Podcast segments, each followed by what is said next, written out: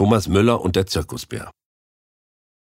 Es war der Morgen des zweiten Weihnachtstages und die ganze Familie Wortmann hielt sich im Wohnzimmer auf. Jeder hatte sein liebstes Weihnachtsgeschenk dabei. Frau Wortmann lag in ihre neue Kamelhaardecke gewickelt auf dem Sofa und las in einem Buch über die Wunderwelt der Radiolarien. Herr Wortmann trug den grün und braun gestreiften Polunder, den seine Frau für ihn gestrickt hatte, und steckte gerade neue Kerzen an den Tannenbaum.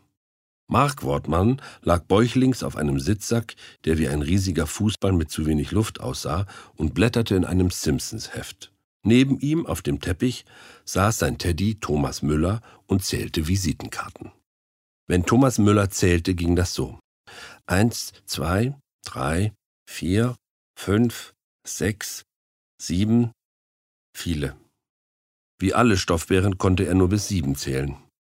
Thomas Müller sah zu dem Sofa, auf dem Frau Wortmann lag. Wie viele Visitenkarten waren es nochmal? fragte der Bär. Zwanzig, sagte Frau Wortmann freundlich, und auf allen steht das Gleiche. Jetzt lass mich mein Radiolarienbuch lesen, es ist gerade so spannend. Zwanzig, wiederholte Thomas Müller andächtig und nickte mehrmals mit dem Kopf. Soll ich dir nochmal vorlesen, was draufsteht? fragte Mark Wortmann.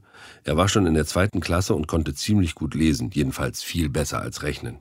Ja, bitte, sagte Thomas Müller. Zuerst das, was ganz oben steht. Mark Wortmann ließ sich nach vorne auf den Teppich rutschen, bis nur noch seine Füße auf dem Sitzsack lagen. Er stützte sich auf die Ellbogen, nahm eine der Visitenkarten, die sein Teddy um sich herum verstreut hatte, in die Hand und las ihm die erste Zeile vor. Thomas Müller. Das bin ich, sagte Thomas Müller stolz. Sehr richtig, mischte sich Herr Wortmann ein. Wenn du jemanden kennenlernst, brauchst du ihm bloß deine Karte zu geben und er weiß gleich, mit wem er es zu tun hat. Jetzt liest das andere, drängelte Thomas Müller. Wohnt bei Familie Wortmann, las Mark Wortmann die zweite Zeile vor. Und dann die dritte, Dasselstraße 32. Und dann die vierte, das ist in Hahnstedt. Thomas Müller sah nachdenklich vor sich hin.